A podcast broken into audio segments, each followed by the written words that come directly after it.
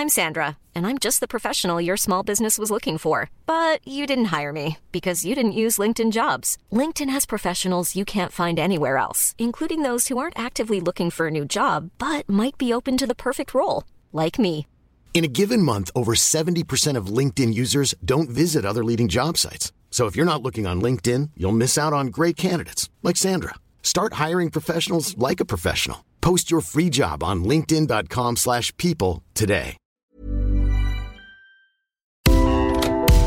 Le sponsor de cet épisode des couilles sur la table, c'est Ada Tech School, une formation pour devenir développeuse et développeur à la pédagogie alternative qui casse les codes et incite les femmes à coder.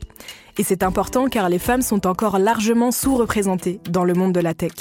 Ada Tech School offre une formation unique de 21 mois, dont 12 en alternance, sans prérequis techniques ni académiques. Alors si vous souhaitez vous reconvertir dans un secteur très porteur, Ada Tech School vous attend. L'école est implantée à Paris, Lyon et Nantes. Il y a trois rentrées par an et la prochaine est le 27 mai. On nous dit qu'il reste quelques places. Ça vous intéresse? Vous pouvez postuler dès maintenant ou vous renseigner sur le site adatechschool.fr. Ada, A-D-A, Tech et School. Et en attendant, bon épisode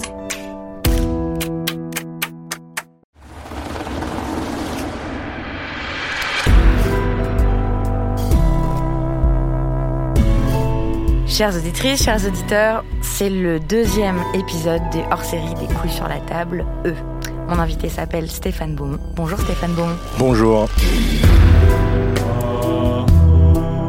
Vous, à l'âge de 34 ans, il vous est arrivé quelque chose qui arrive chaque année à des milliers d'hommes euh, dans la trentaine, euh, en France et partout dans le monde. Euh, vous avez eu un cancer des testicules. Exactement. Moi maintenant, je peux dire que je mets la couille sur la table. Ça, c'est ce que vous m'avez dit quand je vous ai dit est-ce que vous voulez bien venir dans mon émission Les couilles sur la table? Vous m'avez dit oui, oui, je vais venir. euh. Et moi, je peux en mettre qu'une sur la table. D'accord.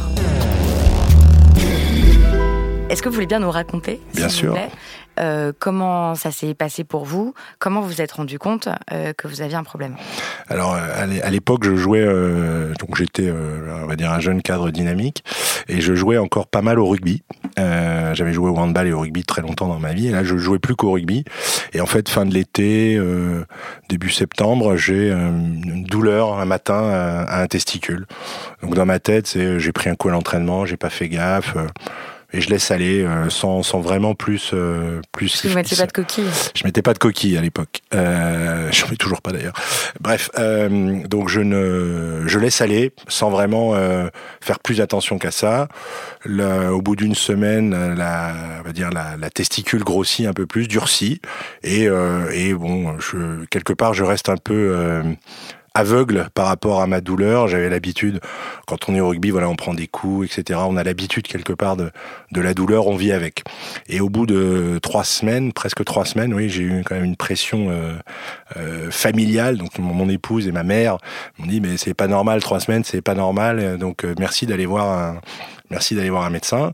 Et effectivement, je me suis résigné à aller voir un médecin Donc, vous allez voir euh, ce médecin.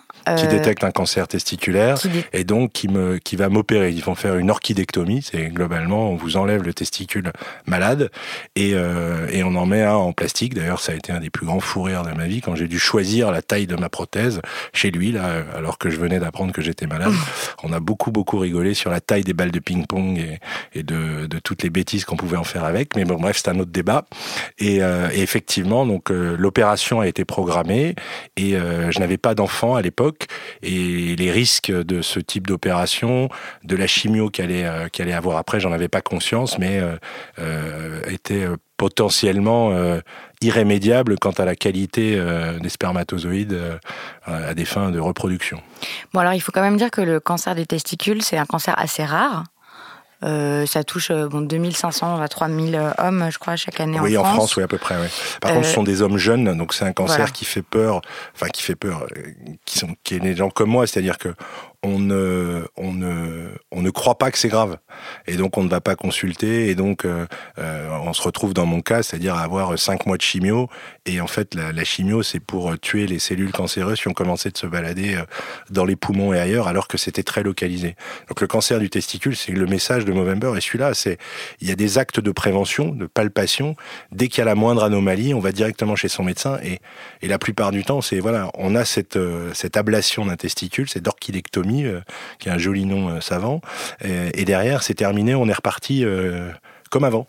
Parce que ça, donc il faut aussi dire que c'est un cancer qui se soigne très bien. Il se soigne très bien à partir du moment où, en fait, on ne meurt pas du cancer d'un testicule. On meurt de ne pas l'avoir soigné, mais euh, quelque part, le cancer du testicule, il se soigne, il y a une opération et il est terminé. Après, si on laisse traîner, ce qui a été mon cas, ben, les cellules cancéreuses euh, se baladent un peu partout dans le corps et touchent d'autres d'autres organes. Vous dites qu'il y a des gestes de prévention à faire. Oui, tout à fait. Alors, comment les auditeurs peuvent euh, se toucher les testicules pour vérifier que tout va bien? Alors c'est exactement, c'est exactement ça. Le, le, le plus simple, c'est effectivement euh, d'imaginer qu'on touche des balles de ping-pong euh, avec euh, entre le pouce et l'index, et en fait à la moindre du, euh, à la moindre pas douleur, mais à la moindre changement de de, de, de, texture, voilà, texture dure, etc. quelque chose qui enfle, etc., etc. Et ben, il faut tout de suite aller voir son médecin.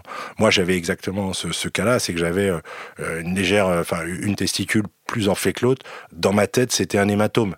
J'avais pris un coup, donc ça va passer. Bah, c'est pas passé, non. C'était pas un hématome.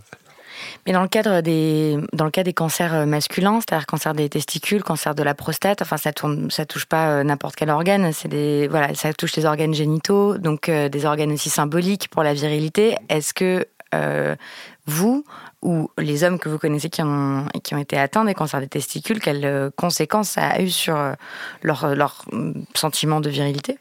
J'ai jamais eu le sentiment de perdre euh, virilité ou masculinité ou ce, ce côté je suis diminué parce qu'effectivement les testicules, c'est comme les reins, il y en a deux. Si on, a, si on a une ablation du rein, ben on continue de boire de l'eau et d'éliminer. C'est quand il y a les deux où ça devient problématique. Et après, je comprends effectivement, et au, au travers de l'association Movember ou, ou de l'association Serum dont je fais partie, je suis confronté à des gens que je ne connais pas personnellement et qui me disent oui, mais moi, etc. Donc ils vous disent quoi? Qu'est-ce qu'ils vous disent, euh, les hommes? Ils ont, ils ont peur, en fait, déjà, ils en parlent pas.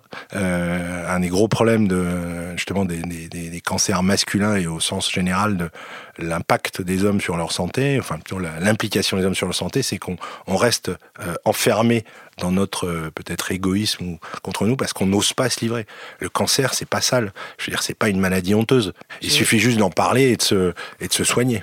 Oui, donc vous, vous constatez que les hommes ont du mal à parler de leur santé, de leur santé physique et de leur santé mentale. J'ai reçu de, depuis depuis quelques années, j'ai l'occasion de témoigner ou de participer à des à des, euh, des réunions publiques ou euh, des présentations sur euh, Movember.